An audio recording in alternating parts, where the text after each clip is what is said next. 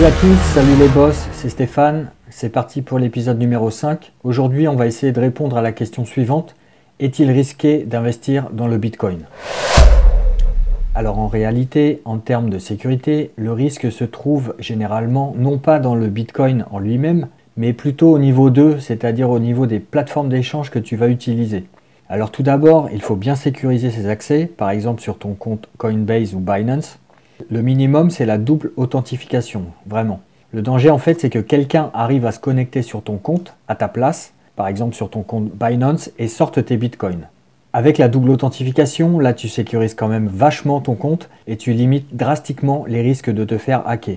Bien sûr, évidemment, si vous êtes inscrit sur plusieurs plateformes, utilisez absolument des mots de passe différents. Il faut toujours utiliser des mots de passe longs et différents. C'est beaucoup plus sécurisé et d'une manière générale, n'utilisez jamais le même mot de passe.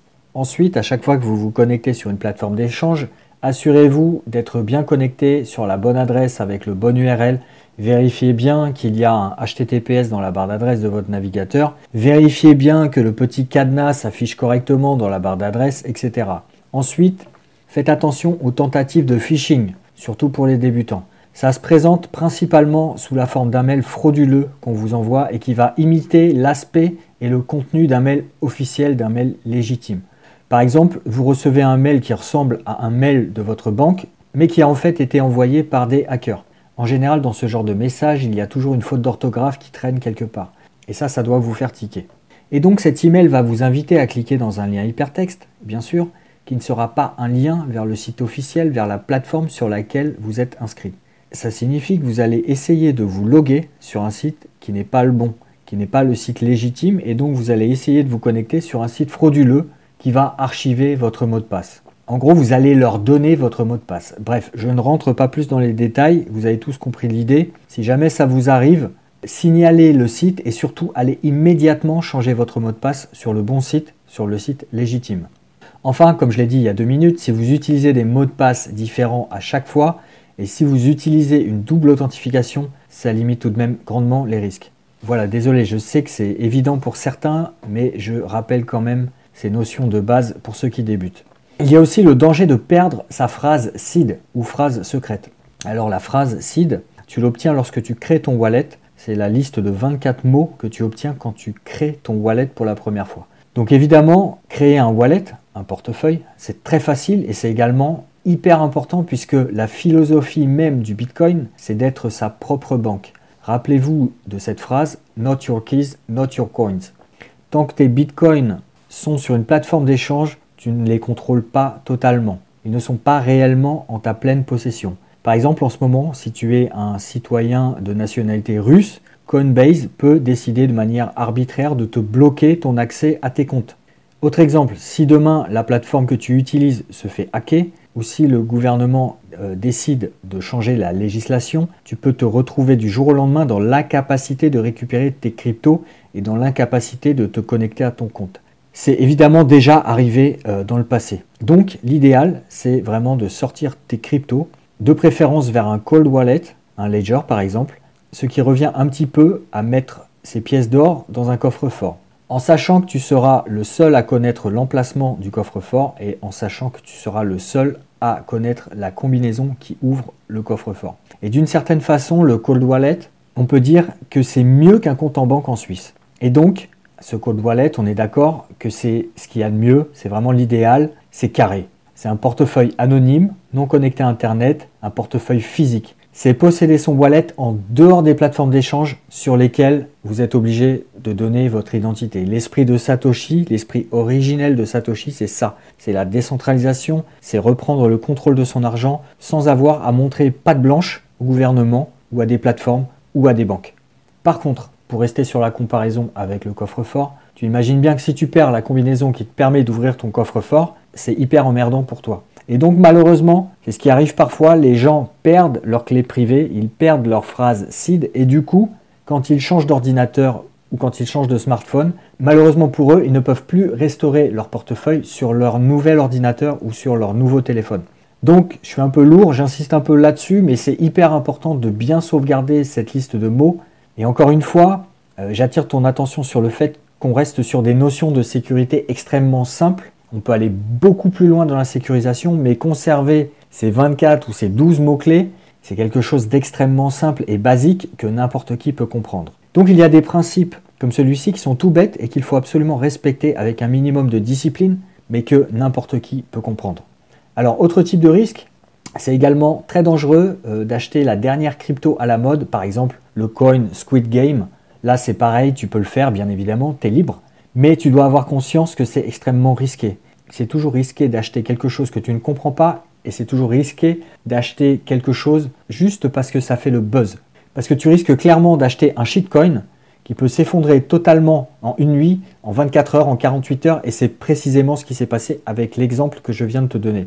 Vous avez en permanence des gens peu scrupuleux qui essaient de faire le buzz autour de leur propre crypto-monnaie, et puis dès que le cours monte suffisamment, ils vendent au plus haut et ils disparaissent avec la caisse, bien sûr.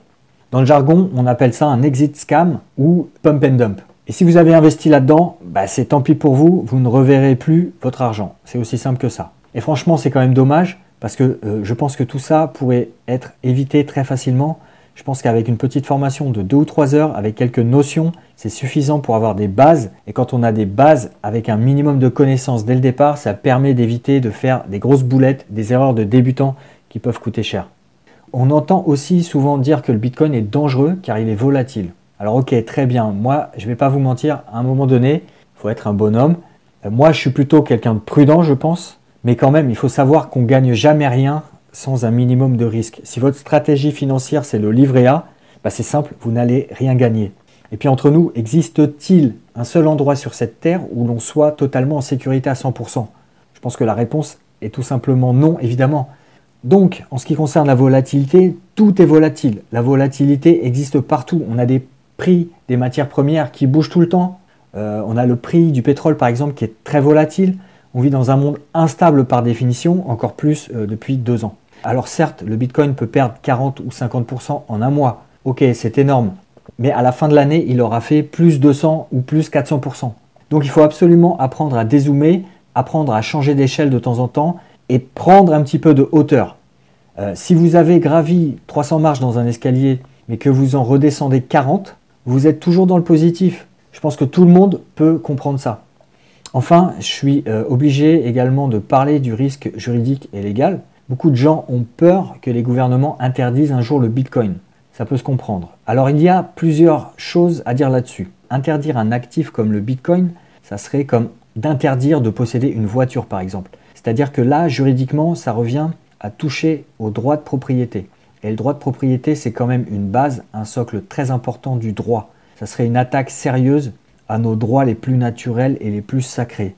Alors du coup, il y a des petits malins qui essayent d'attaquer le Bitcoin de manière un peu plus subtile, un peu plus sournoise, en voulant interdire, par exemple, le minage, sous prétexte que le minage consommerait beaucoup d'électricité et qu'il serait donc un gaspillage d'énergie. Bon, Là encore, je suis désolé, mais déjà interdire à des ordinateurs ou à des cartes graphiques d'effectuer des calculs, ça me paraît pas tout à fait euh, intelligent, ça me paraît même plutôt stupide et difficilement justifiable, car ça nous fait entrer dans des interdictions qui sont très floues et qui sont vraiment du domaine de l'arbitraire. Et en réalité, euh, la Chine a déjà plusieurs fois tenté d'interdire le Bitcoin ou le minage, mais ça n'a jamais été très probant, ça n'a jamais empêché le Bitcoin de continuer à se développer.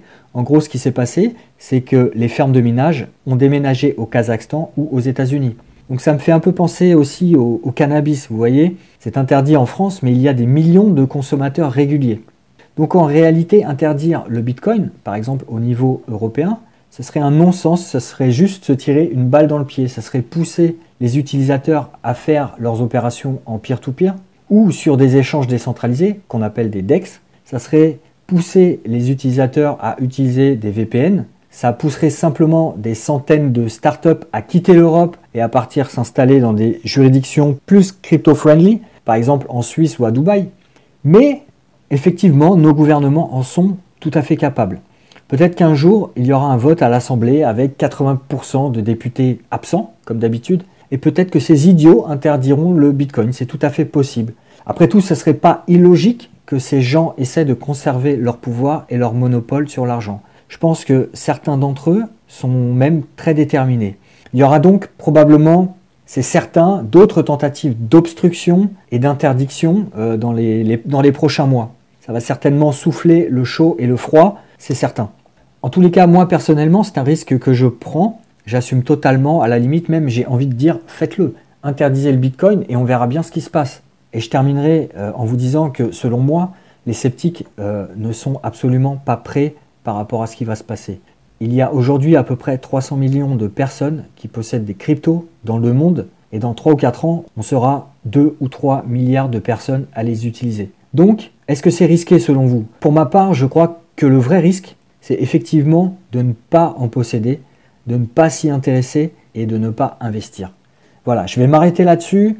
C'est tout pour cet épisode. Je vous remercie de m'avoir écouté. Une dernière chose avant de vous laisser, vous pouvez cliquer sur mes liens d'affiliation ci-dessous dans la description.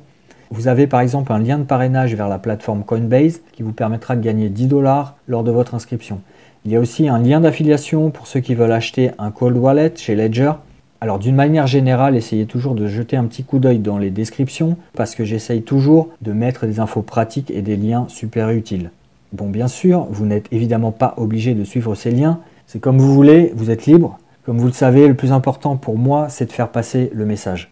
Et je voulais aussi vous dire pour finir que euh, quand même le meilleur moyen de se mettre dans le bain, c'est de posséder un peu de Bitcoin soi-même.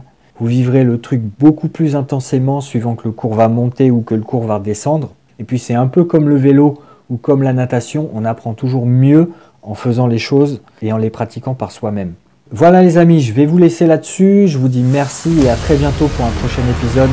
Ciao les boss.